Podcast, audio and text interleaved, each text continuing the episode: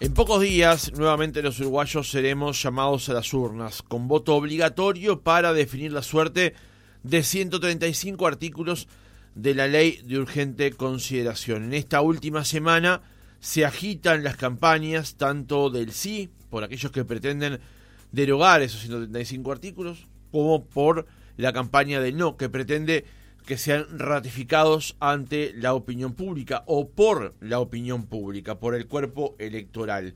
Se han realizado varias actividades este fin de semana de ambas campañas, en particular del sí, caravanas, concentraciones y un recital que se realizó en el velódromo municipal.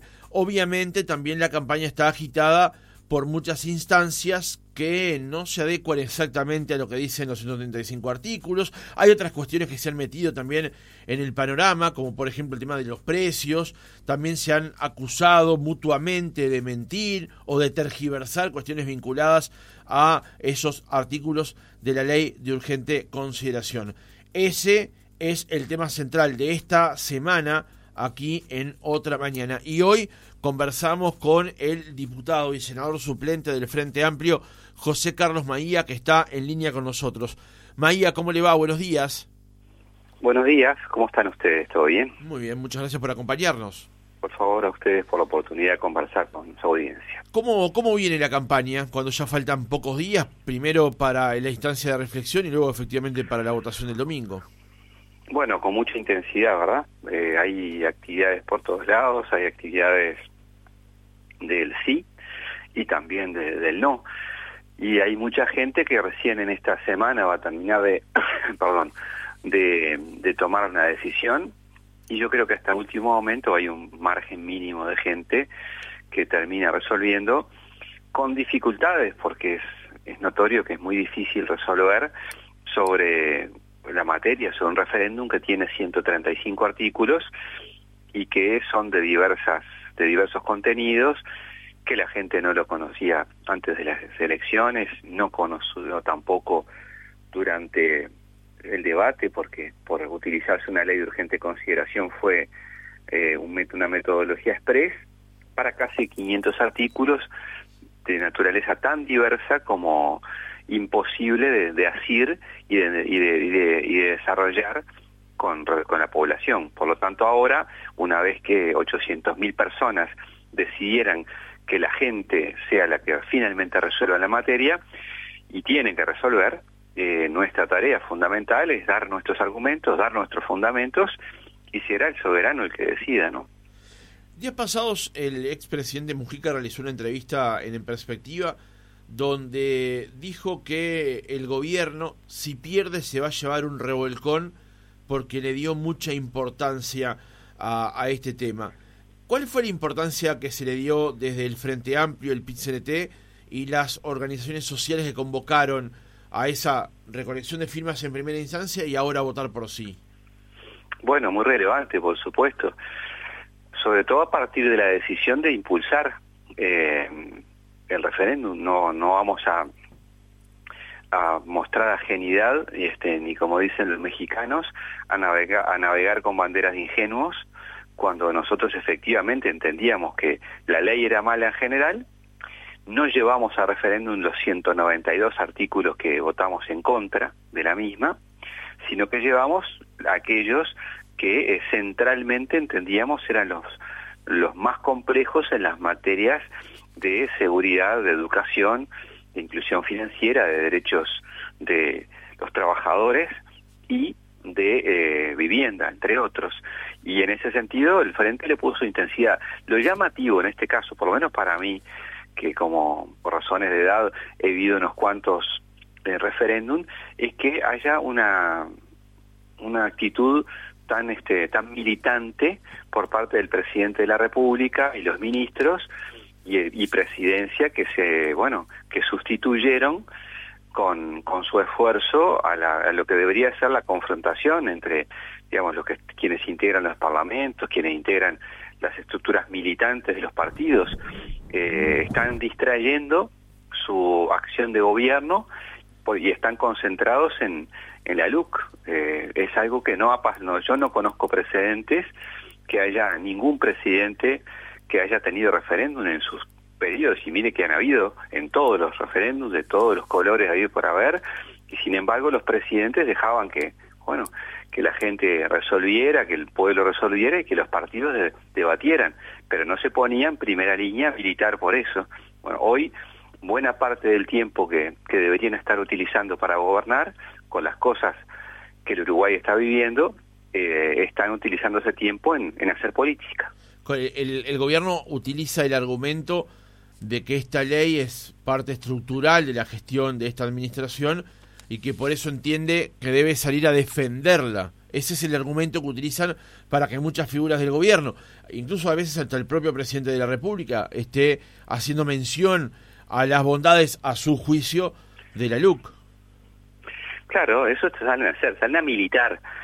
Pero en realidad el presidente es presidente de todos los uruguayos, de los que juntaron las firmas y le alcanzaron las mismas y de los que están a, eh, favor votan el no de la ley y está actuando como un, digamos, un líder de un, de un espacio político y no como el presidente de todos los uruguayos, más allá de la inhibición que la Constitución le establece.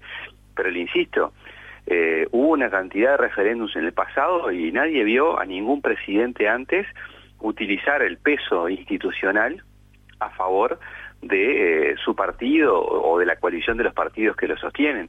Es un hecho inédito y, e insisto, eh, cuando la gente está pasando situaciones de contexto, que usted mencionaba en la presentación de la nota, como por ejemplo eh, los, los temas vinculados a la canasta básica, el aumento este, tan impresionante que hay de artículos de consumo básico de la gente, desde los bizcochos a la carne y, todo lo, la leche y demás, ver al presidente militando y siendo su, su, digamos, su centralidad una ley que la tienen que defender otros y él tiene que gobernar y no hacer política, es parte de lo que uno no quiere acostumbrarse, que lo señala como una actitud que no corresponde y obviamente eh, no hemos ido por el camino de la Constitución, que es bastante claro en esto, porque sería discutir sobre cuestiones que no hay que discutir cuando los tiempos no son tantos. Nosotros estamos defendiendo la posibilidad que la gente decida, y que eh, anule en algunos casos o saquemos de digamos del, del mapa jurídico político artículos centrales que creemos son negativos para la sociedad, para la gente, no es una cuestión de partidos, es una cuestión que le resolvió el ciudadano con 800.000 personas y ahora son todos los ciudadanos, la gente, la que define. Ahora, María, le, planteo lo, lo, lo, que viene ahora, porque usted habla o plantea que el gobierno eh, o parte de figuras del gobierno están planteándose en la cancha, utilizando de alguna manera también la popularidad del presidente de la República. Ahora, en la cuenta de Twitter de Esteban Valenti, que es el responsable de comunicación de la campaña del sí, eh, tomo de los primeros cuatro tweets tres. Uno dice, a la LUC no le importa si te alcanza la jubilación para pagar el alquiler, a vos sí, no hay vinculación en la LUC con respecto al tema de las jubilaciones. Una segunda imagen dice, vuelven los piratas al ataque y hay un teléfono con el logo de Antel y una bandera pirata. No hay en la LUC, salvo el de portabilidad numérica, otro que vincule a la empresa. Y después hay otro que dice, este domingo pozo acumulado récord, más millonario que nunca, pozo de oro, 15 kilos de asado de novillo, pozo revancha, dos cartones de huevo. No hay nada vinculado a los precios en la ley de urgente consideración. ¿Por qué se están utilizando estos elementos vinculados a la realidad, eh, que además pueden tener otras explicaciones, para juntar votos para el sí cuando estos asuntos no están incluidos en el debate de la LUC? Bueno, en primer lugar, yo, es, como bien decías tú en la pregunta, es la cuenta personal de Esteban Valenti, que yo valoro y respeto mucho desde hace muchos años. En segundo lugar, el, esos aspectos que se señalan a la carestía que se genera en la gente cada vez que tiene que ir a la feria o a los supermercados, tiene una conexión con lo que deriva de la aplicación de los artículos que el gobierno impulsó y se trabajó y después salió con el voto de todos los partidos vinculados a los combustibles y a la política que deriva de eso. ¿Por qué? Por una cosa muy sencilla, aplicando desde agosto, julio-agosto, esta ley de urgente consideración, despegó muchísimo el aumento de los combustibles porque aplicó una, una metodología distinta a la que se aplicaba en, en la época de los gobiernos del frente. Utilizó eso hasta que en diciembre el propio gobierno dijo, bueno, esto va a impulsar, va a impactar aún más en, en, la comida de la gente, en el arroz, en la harina, en todo lo que consume, y las herramientas que se promovieron las suspendió en su utilización con argumentos que son este, bastante absurdos. Es decir, hay, una utilización política por parte del gobierno, que es institucional, de los artículos de la LUC. Y obviamente, cuando se pregunta, por ejemplo, por qué el Frente votó esos artículos, la respuesta es muy sencilla. Si no hubiésemos dejado esa herramienta así, que después la utiliza la calle Pou, porque él es el que la utiliza, y así produjo la cantidad de aumentos que produjo y el impacto que tiene en lo que consume la gente desde el punto de vista diario y cada vez que va al supermercado, era simplemente la liquidación de ANCAP y su monopolio. Porque lo que hay que entender en esto es que si no se actuaba de alguna manera, lo que quedaba era lo que había mandado el presidente de la República, que era liquidar ANCAP. Y no era que había una opción de, decir, bueno, acá eh, generamos otros mecanismos que tengamos mayores niveles de, bueno, de, acuerdos. Era el acuerdo contra reloj en un contexto en que además al mismo tiempo estaba discutiendo medidas de salud que se sacaron, ambientales que se sacaron, de seguridad, de educación, de inclusión financiera, de derechos laborales, de vivienda. Todo eso es lo que hizo el gobierno de, bueno, promover 500 artículos, casi una ley programática, eh, forzando un mecanismo constitucional que es la ley de urgente consideración en favor de objetivos de su gobierno. Ahora, María, ¿el gobierno es tan torpe? esa respuesta la gente dijo, bueno, así todos tenemos derecho a gobernar, por supuesto, pero así no queremos que siga y queremos nosotros tener la última palabra. Y por eso ahora, después de haber juntado la firma en contexto absolutamente adverso, será la gente la que decida. Ahora, le planteaba si el gobierno es tan torpe que no aumentó el combustible en diciembre y enero y sí lo aumenta en dos meses seguidos antes de, del referéndum, cuando además el, está aumentando el petróleo en todo el mundo? Claro, pero no es la primera vez, ni es la primera vez que, que aumenta en el mundo, ni es la primera vez que hay conflictos así. No, pero le planteaba esta la pregunta, porque usted dijo en un momento que hubo una utilización política de parte del gobierno. a mí también, porque usted fundamentó la pregunta. No, está bien, pero quiero decir, usted planteaba que eh, el gobierno había aumentado, utilizado políticamente el precio del combustible para no aumentarlo, pero lo hizo con una cierta lejanía del referéndum. Ahora, más cerca lo aumentó porque no le quedaba más remedio. Exacto, pero aguantó todos los demás que si hubiese aplicado la metodología, que tiene potestad de hacerlo, hubiese sido a un desastre o mayor. Obviamente, cuando ya no le quedó algún margen, tuvo que hacer un retoque y lo hizo con la misma idea de no mostrar ese razonamiento que te plantea, miren, nosotros de todas maneras lo hacemos porque somos transparentes, no, si aplicaran con transparencia los artículos que promovieron, que se promovieron votar para evitar la liquidación de ANCAP de una, sencillamente estaría hoy todavía aún muchísimo más caro, porque lo que hay que tener claro, que hay mecanismos que pueden ser distintos y se pueden enfrentar distintas situaciones como las que pasan de aumento de los combustibles. En los gobiernos del frente hubo invasiones a países árabes, vino la primavera árabe, eh, en Estados Unidos sufrió lo de la burbuja inmobiliaria, España también, todo eso tuvo repercusiones en el Uruguay y también lo tuvo en materia de combustibles, especialmente lo referido a el mundo árabe. Y sin embargo, se utilizaba una metodología que permitía al pequeño empresario y a la gente en general planificar distinto. ¿Por qué? Porque cuando el petróleo bajaba, no se bajaba automáticamente a las proporciones que bajaba el petróleo y cuando subía tampoco se hacía así. ¿Para qué? Para poder regular de mejor manera y tener los, los impactos más regulados de lo que es una variable que no depende exclusivamente del Uruguay. Porque además vamos a decir las cosas como son. El presidente de la República se comprometió, y lo dijo en varios programas, lo dijo en sus discursos, recuerdo con un colega suyo, Ignacio Álvarez, que le preguntó, se cae a pedazos Brasil, se cae a pedazos Argentina, vos no tocás los, eh, los, los, los impuestos. Y él eh, dijo que no, y que con su palabra alcanzaba.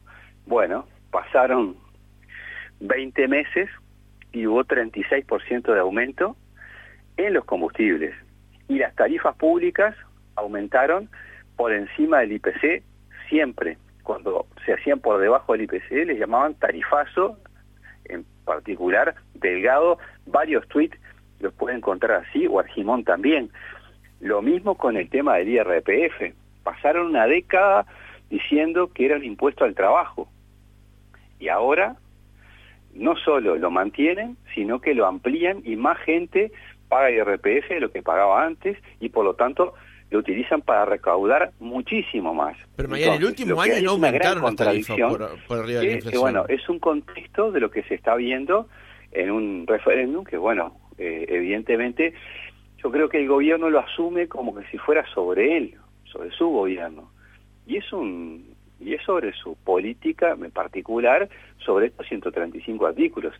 Si le ponen más color es porque el propio gobierno salió a la cancha, insisto, hacia política desatendiendo el gobierno. Eh, perdón, pero usted manejó el tema de las tarifas. En el último año las tarifas aumentaron por debajo de la inflación y la de UTE aumentó por la mitad de la inflación. A ver, si usted toma los dos años de 2020 hasta hoy, todas las tarifas siempre se ajustaron, se ajustaron por encima del IPC.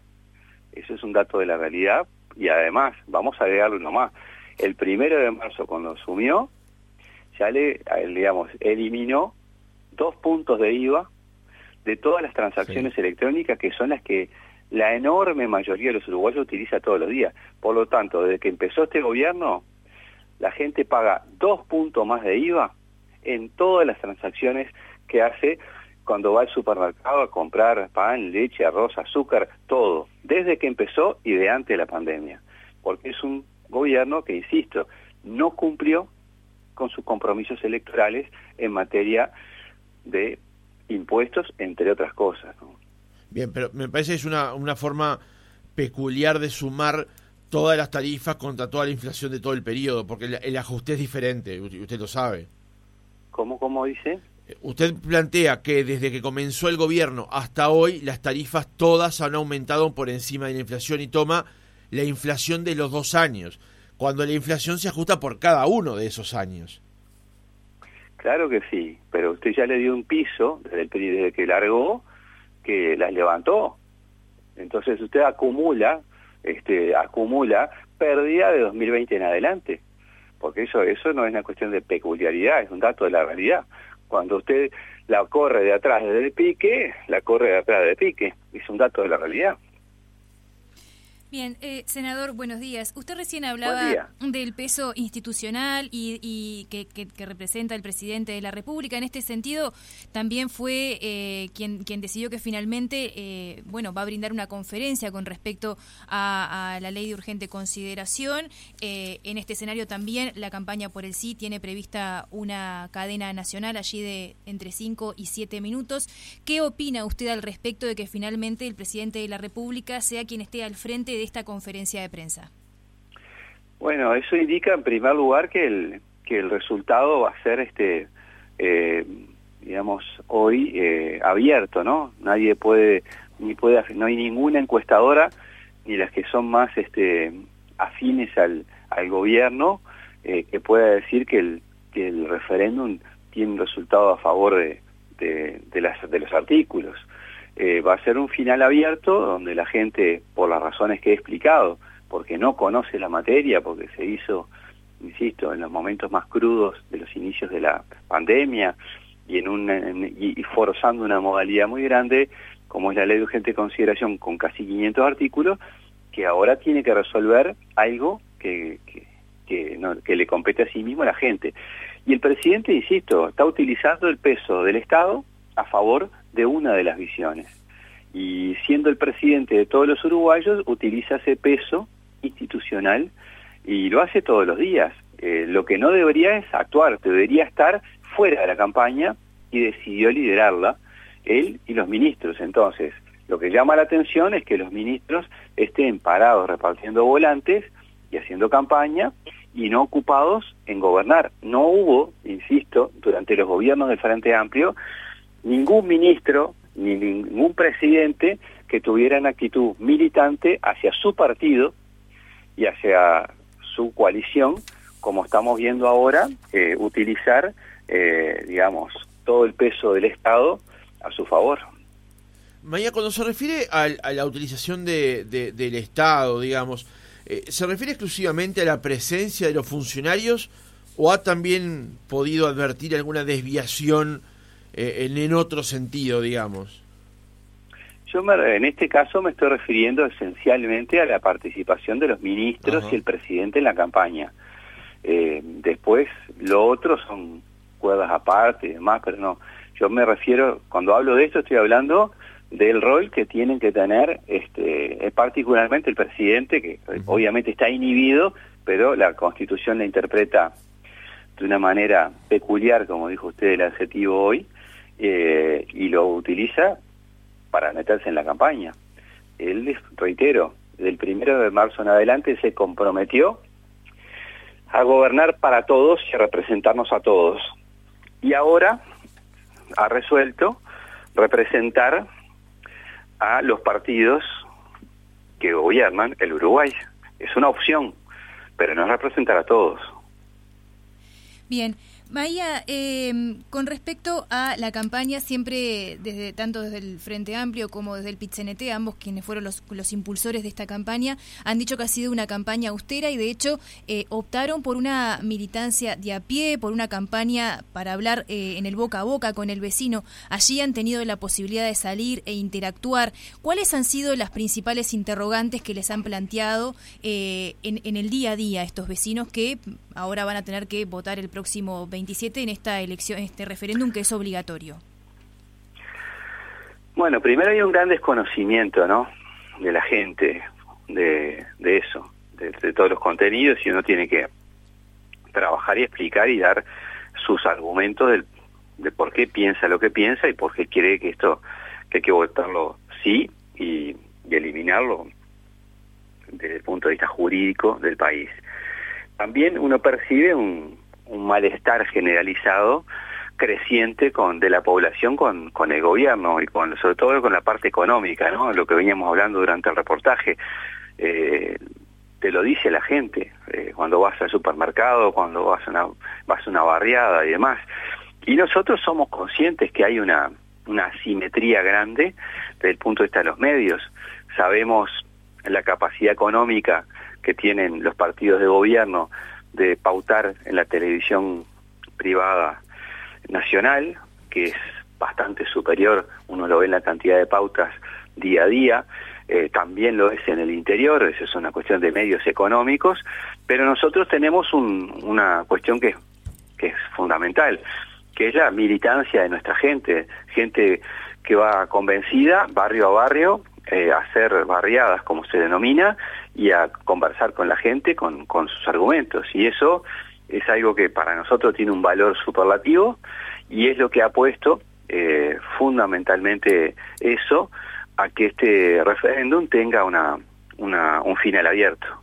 María, le pregunto ahora por el capítulo de seguridad. La semana pasada hubo eh, bueno, un episodio que levantó mucha polvareda con respecto a este tema, que fue la participación de Mario Lallera, es director nacional de la policía, a través de una columna en el semanario Búsqueda, una nota de opinión en el semanario Búsqueda. Hubo unas respuestas que llegaron de parte del oficialismo y el gobierno allí exhibe unos números del Observatorio de Violencia y Criminalidad que advierte, o donde se advierte, una caída en la comisión de los principales delitos no solamente en el año 20, sino también en el 21. Y la comparación la hace incluso con el año 19, el último año de la administración del Frente Amplio. ¿Cómo ve el capítulo en particular con respecto a la seguridad? Bueno, lo veo, eh, a ver, vamos a separarlo. Por un lado, desde el punto de vista de la, de la normativa la vea peligrosa para el ciudadano común. Eh, nosotros creemos y confiamos en que se tiene que hacer políticas públicas para que el país sea cada vez más seguro para, toda la gente y para aquel que tenga, eh, digamos, que actúe al margen de la ley con las garantías del debido proceso, tiene que aplicarse la ley. Eso para nosotros es lo primero y lo más claro. Lo que creemos es que las normas que están tal cual están redactadas, muchas de ellas, dejan un margen de discrecionalidad que promueven las normas por como están escritas, podría posibilidades de abuso desde el punto de vista del accionar policial a ciudadanos comunes y corrientes sin que estos, digamos, tengan ninguna nada que ver con, con ningún hecho delictivo. En segundo aspecto, con respecto a los números, mi reflexión eh, es la siguiente. Me pasa algo similar a cuando se habla de los números de educación, que es aún más disparatado. Pero el tema que yo creo que si uno eh, analiza honestamente las cosas, eh, no puede hacer un comparativo entre el año 18, 19 y el 2021, para poner dos. Porque no era el Uruguay igual con pandemia que sin pandemia. A ver, yo no los puedo juzgar con severidad al gobierno en algunos campos por esa razón, ni puede el gobierno este, sacarse boletos con algunos números cuando es notorio que el Uruguay con pandemia, eh, por lo menos en el caso de la seguridad, redujo sensiblemente la movilidad, la gente se quedó en sus casas, es decir, hay un impacto muy grande de, de la pandemia, entonces a mí no me parece honesto intelectualmente comparar números cuando el contexto del país es totalmente distinto, entonces eh, creo que, bueno, que no está bien. Con respecto al episodio de la Fiera, el hombre fue muy respetuoso de su punto de vista, opinó sobre la ley y salieron a, descalificarlo personalmente, eh, cosa que tristemente he visto con, varios actores de la, de la coalición, a descalificar personas, eh, que es un estilo que la verdad me da mucha pena por el Uruguay, ese estilo que se dice digamos, de fomentar la grieta, bueno, se fomenta no cuando vos discutís ideas de otro o propuestas de otro, como es lo que estamos haciendo ahora. Es eh, salir a insultar, a descalificar al otro por quién es o por el rol que ocupó.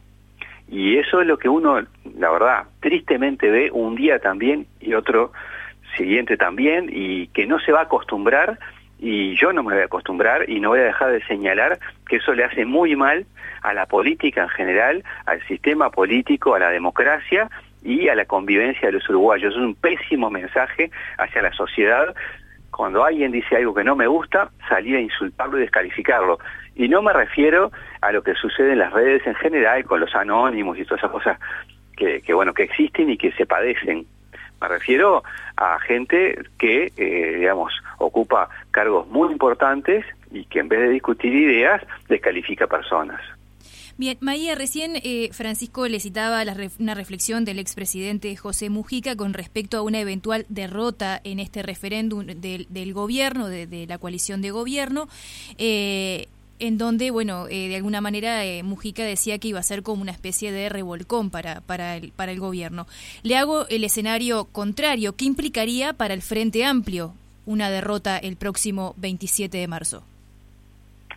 Bueno, obviamente no es buena, por supuesto, porque cuando vos promoves eh, juntando firmas y militando con argumentos a favor de una causa y si la causa no tiene el respaldo esperado, no es este no es lo que no es bueno para, para quienes la promovemos, pero creo que, que digamos, para un lado o para el otro hay que medir las cosas en, con serenidad. ¿Qué digo? Faltan dos años y medio para, para las elecciones nacionales, por suerte. Y lo que pase ahora capaz que impacta hacia la hacia, digamos, hacia el inmediato. Y cuando digo hacia el inmediato, le pongo un ejemplo. Eh, ustedes saben que el gobierno que iba, eh, tiene en la agenda hacer una reforma sobre la seguridad social. Eh, la apuró el año pasado para, para ponerla en marcha. Bueno, después vio que podía ser muy impopular lo que quería proponer y por eso lo está posponiendo para hacerlo después del 27 de marzo. Eso es, esa es la razón, y no otra, ¿no? Y bueno, yo creo que si el resultado electoral eh, favorece al gobierno, va a haber una serie de leyes que, este, bueno, van a ser eh, o van a buscar consolidar un modelo, eh, en mi opinión, conservador y, de dificultades en áreas importantes, como la que acabo de decir en materia de seguridad social, se está aguantando, está en la gatera un proyecto de ley en función del resultado electoral. Electoral no, perdón, es, es, elección sí, pero de referéndum en realidad. Eh, María, para cerrar el reportaje, eh, porque no, hemos tenido la oportunidad de conversar después de ese episodio, eh, cuando se realizó el debate entre Manini y Andrade, el senador Manini citó una frase, digamos, que es el astoribergarismo. Eh, y también sabemos que hace poco tiempo comenzó a funcionar eh, la convocatoria serenista progresistas, una nueva unión, digamos, o un modelo 2021 del Frente Libre Sereñi. Eh, ¿Qué pasó con el astorismo? Bueno, eh, en primer lugar le paso el aviso. entre comillas, el astoribergarismo va a tener un, una, un acto hoy en Mercedes y Titán Narvaja para, bueno, este, coordinar esfuerzos de cara al último tramo de la ley de urgente consideración. Por lo tanto, convocatoria sereñista progresistas eh, ha estado trabajando intensamente en este referéndum y nosotros seguimos coordinando y actuando y hemos, digamos, tenemos la perspectiva de seguir constituyendo uno de los ejes del, del frente. En la última elección interna de diciembre, el resultado arrojó que en los órganos representativos, esto es en la mesa política, que es la conducción cotidiana, el Partido Comunista tuviera cuatro lugares, el MPP tres lugares y convocatoria sedeñista tres, con lo cual eh, marca el comienzo de un camino de eh, generar un, con nuestras ideas y propuestas un, bueno un, buen espacio en el Frente Amplio. Y en el caso de lo que podría denominarse astorismo y Asamblea Uruguay, estamos en un doble camino.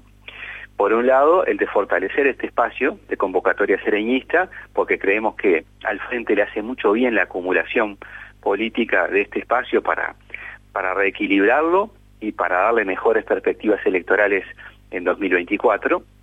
Y, en el, y el segundo, la segunda cara es tratar de fortalecer a Asamblea Uruguay a la 21-21 en todo el país para que efectivamente tenga una, un aporte fundamental. En estos tiempos hemos tenido la circunstancia que Danilo eh, ha tenido apariciones públicas por medios, pero razones de salud y las razones de circulación de, del virus han impedido que él asuma un, un rol público más activo, institucional pero el sector ha trabajado mucho y tiene en algunos casos compañeros que presiden departamentales, lugares donde este, hemos estado trabajando muy bien y ese es el camino que, estamos haciendo desde Asamblea Uruguay, fortalecer el espacio y fortalecer el sector. Se lo pregunto porque la frase de, de, Manini tenía que ver con la conducción económica, digamos, Mario Vergara fue ministro de Economía durante un tiempo, pero también da la impresión de que Vergara ahora tiene como y esto sin ser este sin pretender generar cizaña tiene como más peso relativo dentro de ese nuevo espacio de convocatoria serenista que el sector de Astori, que usted integra además, del cual es eh, una figura relevante en los últimos años, cuando Astori tuvo bajo su responsabilidad o fue su responsabilidad la conducción económica del país durante 15 años. Sí, a ver, eh, a ver, es difícil de contestar la pregunta porque el tema es cómo me dice, ¿no?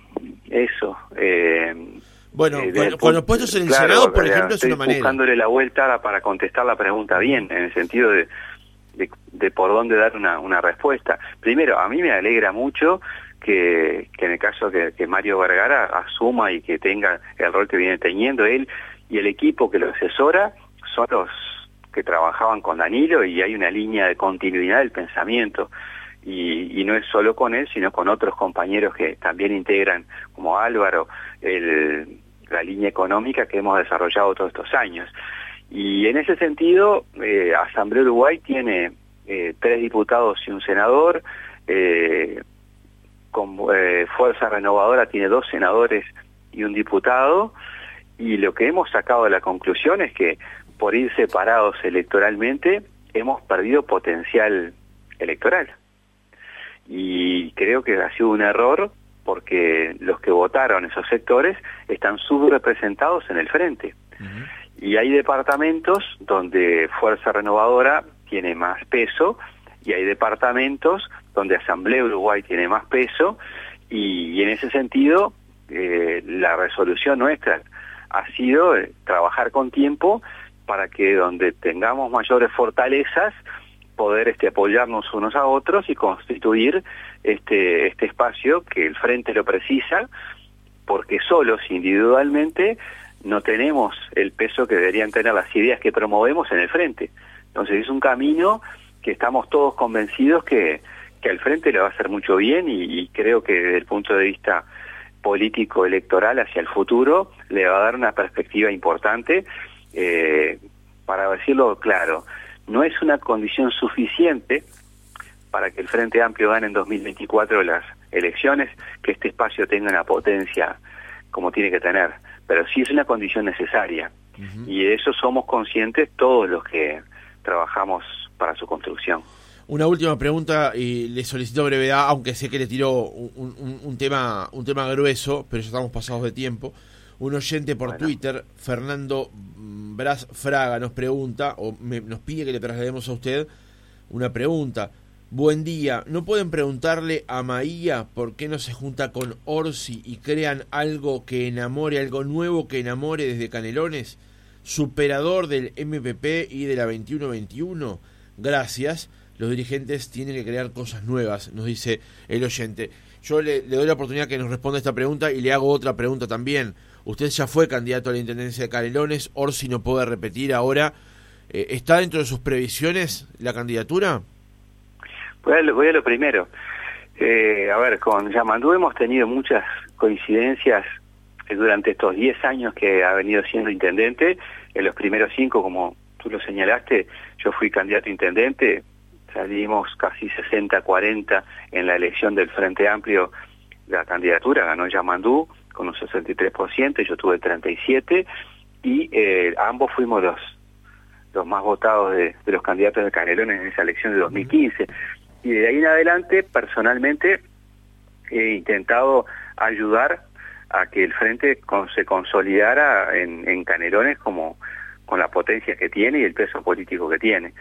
Eh, es difícil responder la, la pregunta de Fernando porque eh, Yamandú integra una organización que es el MPP y yo otra. Pero bueno, eh, quizás el futuro, eh, uno nunca sabe, permita eh, ese tipo de cosas.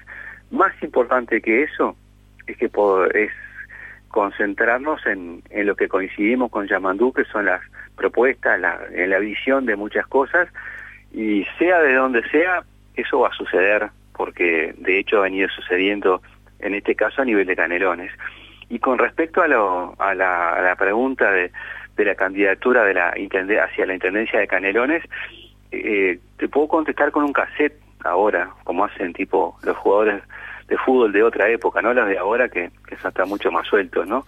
Eh, pero bueno, a mí me resulta muy eh, como improcedente responder sobre aspiraciones personales eh, hacia 2025 va a pasar un, océano bajo el puente. Yo personalmente eh, estoy concentradísimo primero en esta etapa de referéndum y después en la perspectiva a construir convocatoria sereñista y, y pensar en 2024. No tengo en la agenda ni de cerca nada vinculado a 2025, más allá de que obviamente no, no desconozco que soy uno de los actores políticos que en Canelones del frente la gente conoce. Pero no, no, no está en mi perspectiva mirar 2025 ni nada que se le parezca. Mi concentración pasa por el ahora y en todo caso eh, pensando fuerte en 2024. José Carlos Maía, diputado, senador suplente del Frente Amplio, gracias por haber estado otra mañana con nosotros. Yo les agradezco la oportunidad, les mando un fuerte abrazo y a ustedes y a través de ustedes a la audiencia.